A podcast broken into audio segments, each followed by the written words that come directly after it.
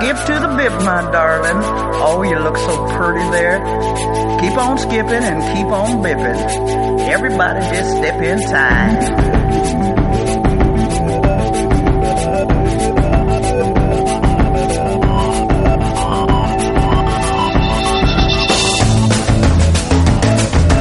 Aquí estamos un jueves más con nuestro Music Hotel desde la fábrica de radio. Y como es habitual, con Rafa Serra, nuestro especialista en mixers. Muchas gracias, Rafa. Un jueves más por estar aquí con nosotros. ¿Qué tal todo? Muy bien, muy bien, encantado como siempre de estar aquí, a, a muy cerquita de- del Palacio de Congresos. Sí, hoy de vamos nuevo. a decirlo. Sabéis que esta a- es una de las zonas preferidas nuestras, aquí a la, a la espaldita del, del, y la de la del Hotel. Meliá Palacio de Congresos, que antes era el Hilton, creo. Sí, ¿no? Y sí, es se llama así. es verdad, sí. Eh, Siempre hay unos mm, cacaos con la gente no sabe cómo se llama este hotel, pero bueno, el que Sí. está al lado del Palacio de Congresos. Pues bueno, aquí estamos. Aquí estamos en nuestra fábrica de radio otra vez a ver si eh, os endulzamos o os damos un sabor y un color eh, a vuestro fin de semana que está ahí, ahí a la vuelta de la esquina. Está ahí, aunque este es uno de los grandes, el que traes hoy, que es uno de los grandes clásicos también de la coctelería. Sí. Y es uno de los grandes que se utiliza para contrarrestar. Eso, eso esas- iba a decir yo, porque esas- este cóctel se suele tomar no para... El día después. Es, es del día, El es la día píldora del día después. no. Sí. Es el, eh, sí, sí, sí. Bueno, Sí, es el pero es cóctel verdad, verdad. que siempre que hablamos de él, porque hemos hablado ya efectivamente de este cóctel, que, que la verdad es que es un cóctel más consumido de lo que yo pensaba, porque Sí. ahí siempre te ves, sobre todo esos domingos de brunch que digo yo, ¿no? De Sí, sí. esto que está tan de moda ahora, desde que estuvo el tema hipster, eh, te vas allá a. Ruzafa, ¿no? Te tomas un brunch, ¿no? Los domingos, ¿no? ¿Sabéis pues- esta pues historia? Aunque aquí somos muy de Smorzaret, pero señores, también se puede tomar uno un brunch. ¿no? Ahora que se ha puesto de moda el tardeo y estas cosas. Bueno, la cosa es que, eh, que es un, dicen de este cóctel, desde luego, que, el, que es el remedio perfecto, infalible contra la resaca. Pues miren, no. No existe remedio infalible contra la resaca y el mejor remedio, que yo siempre digo, para la resaca es no beber. O no beber en exceso, mejor dicho. Es decir, uno puede beber, pero si uno se pasa, ya sabéis que en la intoxicación etílica o, eh, eh, y que eso que lleva aparejado, que es esa resaca, ¿no? Ese hangover que dicen los americanos, Sí. pues evidentemente, eh, resacón en Las Vegas, sí. El, eh, evidentemente es una eh, mm, un momento en el que la sangre, digamos, no puede disolver la cantidad de moléculas de alcohol que tú ingieres en, en un momento determinado. Es decir, no es tanto la cantidad, sino la rapidez con la que uno lo ingiere. Entonces, digamos Claro. que a la sangre no le da tiempo ni a los riñones, ni al hígado, ni a nada, a disolverlo y hacer que eso sea menos tóxico para, para el organismo. De manera que, digamos, entra en una especie de colapso y, por tanto, se producen estas consecuencias negativas, que sabéis que en, en grado leve pues da una resaca y si uno pues lo hace mal y efectivamente eh, bebe más de la cuenta, pues puede tener consecuencias malas. Por eso siempre desde aquí recomendamos que siempre se beba poco, pero bien. Y se beba una- sobre una- todo con cabeza, ¿no? Una termogénesis alcohólica. Sí, sí, sí. Sí, sí, bueno, pero en cualquier caso, a este cóctel se le atribuyen estas capacidades que yo siempre digo, bueno, mm, nah. bueno, pues no te voy a negar que yo he tomado este, este combinado pues después de un sábado por la noche así movido y, y tomarlo el domingo por la mañana, pues sí tiene un- una cierta capacidad reconstituyente, ¿vale? Sí.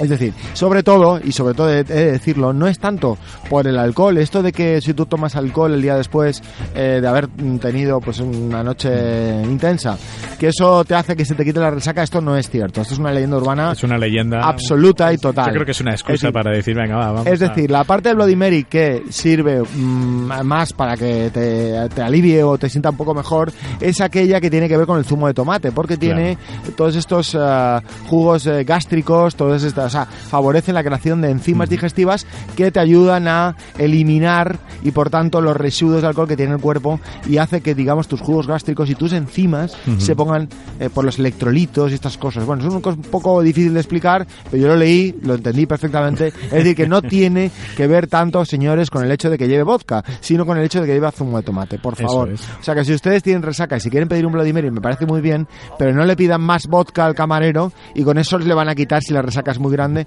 porque por ahí no van los tiros. No. ¿Vale? Bueno, Yo le he dicho que es la excusa. yo es la creo. excusa, Pero es la bueno, excusa. bueno. Pero bueno, para mí es de verdad que es uno de los cócteles preferidos. Y yo, fíjate, Paco, lo tomo no tanto cuando tengo resaca, que intento yo solo no tenerla, sino eh, cuando tengo hambre, porque es un cóctel que te quita el hambre. Fíjate, sí. bueno, eh, Eh, sí, sí, sí, a mí en mi caso, eh, sí. Igual que como hay muchos, lógicamente, los que te abren Martínez, el, que te abren el, no, te abren el aperitivo apetito, ese es el, sí, el- sí. el- el- Por ejemplo, sí, en sí. este caso es un el cóctel que te, que te el sacia bastante saciante Ujú. y en mi caso pues alguna vez que he tenido hambre eh, bueno sí o me queda tiempo para la cena y tal y como pues me tomo un Bloody Mary suelo tomarlo antes de comer. Muy fíjate bien. si tengo demasiada hambre no bueno en fin dicho esto estos ya son manías mías. Bueno vamos a hablar de dónde viene Bloody Mary Vamos. eh, hay mucha gente que mm, tiene algunas teorías un poco confusas acerca de esto, aunque mm, eh, realmente el origen, origen eh, parece que, ser- que está bastante claro, que es un eh, coctelero, también fijaros, un bartender muy famoso allá por el 1920 en París, en el Harris Bar de Nueva York de París, o sea, Eso Harris es. Bar Nueva York, pero de París. Muy Igual bien. que hay un Harris Bar, ¿dónde más hay? En Venecia. En Venecia, que tú has estado, yo no, tú has Lógicamente, sí, sí, sí. ¿Vale? Pues eh, que, que es la, la cuna del Belín. La cuna del Bellini, sí, señor. bueno, pues en Harris Bar hay un montón de, en un montón de sitios.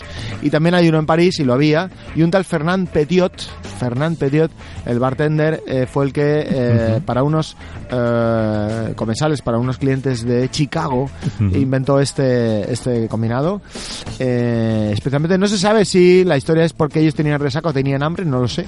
Pero en cualquier caso le, le sirvió. Entonces, bueno, esto fue la, a ellos les gustó mucho, parece ser. Y dijeron que se parecía eh, a un bucket of blood, a un, fijaros, a un cubo de sangre. Sí. y entonces ahí se quedó ese nombre. Pero y diráis, ¿y de dónde viene Mary? Pues muy sencillo. El Bloody Mary, el Mary de Bloody, De- eh, de esa sangre. viene de María I Tudor, María I de Inglaterra Ujú. que eh, hoy, fíjate, he descubierto, porque estaba haciendo un poquito de acopio de información y repasando la información que ya tenía, que fue la segunda mujer de Felipe II, de nuestro Felipe II. De nuestro Felipe Bueno, II, pues- sí. pero esta mujer, aparte de eso, fue la una de las hijas, o la hija que reinó, vamos a decirlo así, del famoso Enrique VIII. Acordaros de este hombre tan inglés, ¿no? Que tantas películas y tantas cosas ha tenido y tantas historias.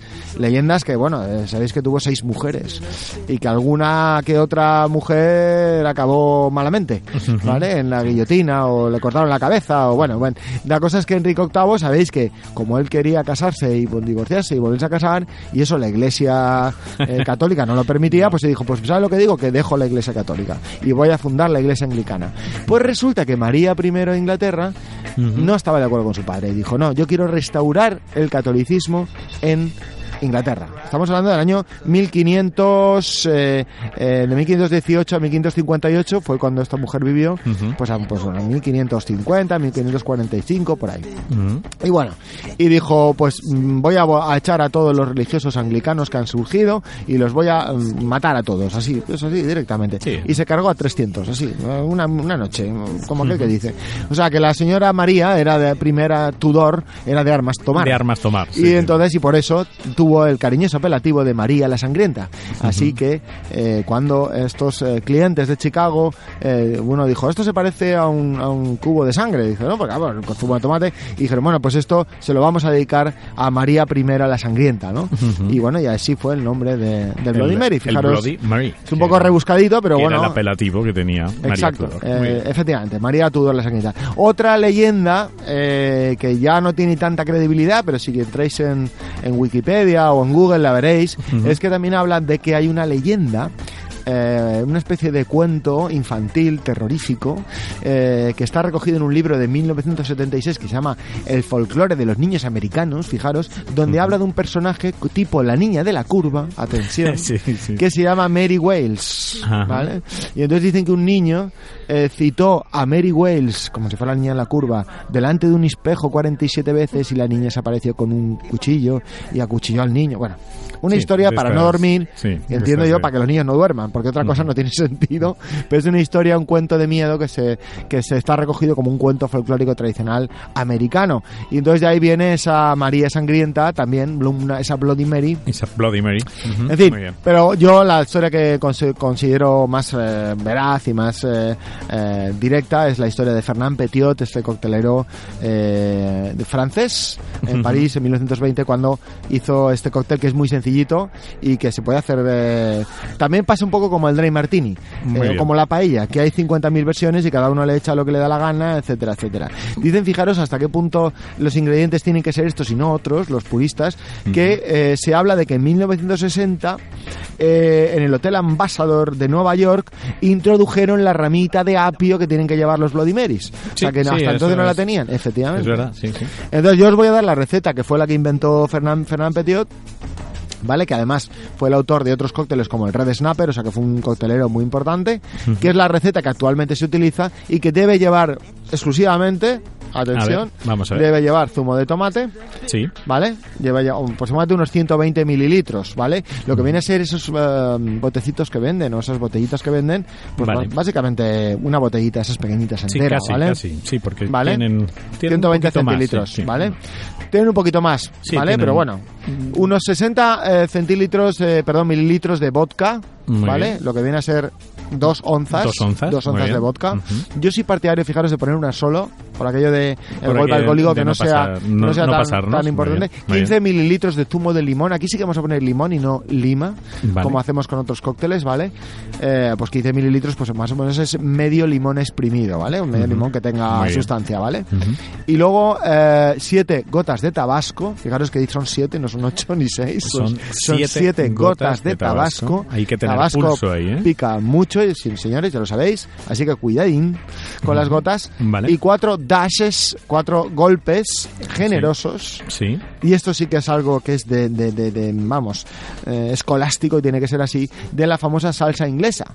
¿Qué es la salsa inglesa? O con un, se comercializa con un nombre, entre otros, de Lee Perrins, Lee pero la- el nombre de la salsa es un nombre muy chulo que es salsa Worcestershire, ¿vale? Que es una salsa sí. con un bote parecido al del tabasco, ¿vale? O incluso al de la salsa de soja de los sí, japoneses. exactamente. ¿vale? Pero acordaros que pone salsa Worc- Worcestershire, Shire, ¿vale? Y esa es la salsa llamada Inglesa. también salsa inglesa, Muy que es una salsa que se utiliza para aderezar todo tipo de condimentos, comidas, sopas, diría yo que hasta echarla en las papas, en las patatas fritas, está Sí, está- fenomenal. está bueno. Y tal, bueno, y esto es lo que Cuatro lleva. dases. Luego, sal de apio, Sal. Hombre, si no es sal de apio y es sal marina o sal yodada normal, pues vale, pues se nos, vale y un poquito, un poquito, solo un poquito de pimienta.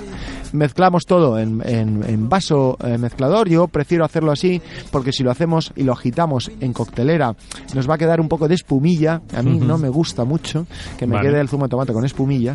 Y ah, es decir, mezclarlo todo en vaso mezclador con la con la cuchara coctelera Muy bien. y ah, lo servimos sobre un vaso alto, un vaso Collins, ¿vale? Vaso Muy bien, alto y ancho. Y adornamos, eso sí, con esa ramita inefable De- de apio. de apio. Y bueno, y ahí tenéis es un las- cóctel que dicen, eh, que yo lo pongo en duda francamente, pero dicen que elimina, por lo menos eh, suaviza muchísimo los efectos de una buena resaca, que a mí particularmente es un cóctel que me encanta y que me encanta tomarlo como aperitivo, pero no porque tenga resaca, sino porque tengo hambre. Porque, porque tienes hambre y te Eso es, sacia. ¿eh? eso es. Muy bien. Y así ya te elimina casi el, el apetito. Que hay que decirlo también. ¿eh? Bueno, pues eh, nosotros vamos ahora con nuestra música, que siempre es lo característico de nuestro Sí. Music Cocktail. Vamos a mezclar y, y hemos y también solemos ser muy sencillos en la elección de los temas. Sí, hombre, podríamos haber Y- puesto, por ejemplo, elegido- Sunday Bloody Sunday de U2. No, pero me gusta, pero no. Eh, Bueno, de Bloody, ah, creo que de, Sí, eh, Sunday, eh, Bloody Sunday. hay varias, bastantes canciones con la palabra Blood, ¿no? Eso ahora con Spotify es maravilloso porque pones una palabra y te salen dos mil. Incluso de los Cure, que aquí se hizo Ah, muy famosa, Sí, de sí, sí, sí. eh, por Exacto, ejemplo. exacto. Pero, pero mira, no se nos ha ocurrido esa. Nos hemos ido con un tema que a mí particularmente me encanta, me encanta el grupo. Es un gran clásico también, Es un gran clásico. Es una canción curiosa, curiosa es la historia de esta canción, eh, que sale en, el- en un disco en el 69, se edita como sencillo. Eh, su autor, John Fogerty, era un tío, un talento descomunal, absoluto. Eh, rápidamente esta canción llegó al número uno en las listas americanas, que ya es mucho decir, en el año 69. Ojo, cuidado, eh. sí. Y luego el número uno en otros muchos países, pero fundamentalmente en Estados Unidos. ¿Vale? Sabéis que estamos hablando de Creedence Clearwater, Clearwater Revival. Revival. Y la canción estamos hablando de Proud Mary. Bien, pues esta canción fue tal exitazo, que claro, que todos los conciertos, lo que pasa con estas bandas que tienen un pelotazo, que entonces cuando vas al concierto estás realmente esperando que toque esa canción y lo demás te da igual. Sí, o sea, sí. todas las dos horas verdad. de antes es como, bueno, que llegue ya la canción, ¿no? Sí. Bueno, entonces eh, se ve que John Fogerty, que era un tío con bastante carácter, dijo, oye, mira, pues, eh, ¿sabes lo que te digo? No la voy a tocar. y prohibió a la banda. Y bueno, y sí, sí, pues, y dijo, no la vamos a tocar en directo. Entonces, claro, esto generaba una frustración terrible.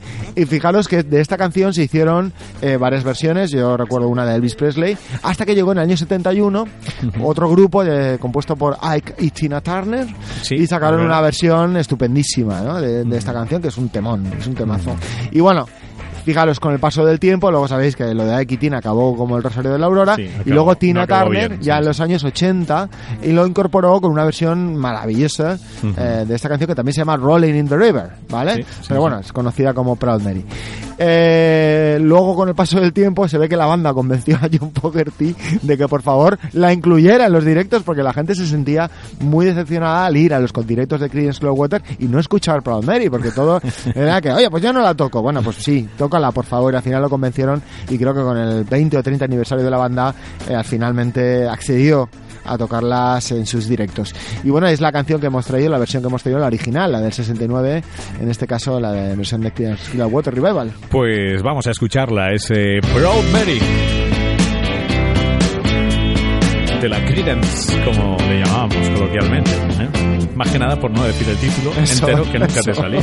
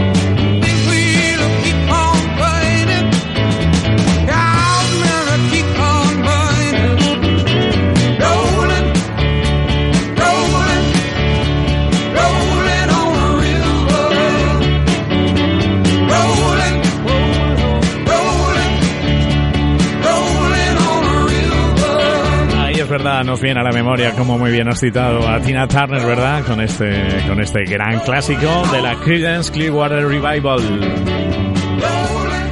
Bueno, pues Rafa Serra, muchísimas gracias. Un, Un jueves placer, más como siempre. eh, estar aquí con nosotros en el Musicoptel. Desde la fábrica de radio, desde cerquita, cerquita del Palacio de Congresos de Valencia. Aquí estamos con Rafa Serra. El jueves que viene, muchísimo más. Mucho más y, Y ahora beber con precaución. Eso es, estaremos Mm. con... No necesitáis el Bloody Mary No para, lo necesitáis, para ya quitar la sabéis. resaca. Es una leyenda, no lo es. ¿eh? Gracias, Rafa Serra. un Gracias a placer. ti. Volveremos con más Musicoptel el jueves que viene. Os hablo Paco Cremades. Hasta siempre.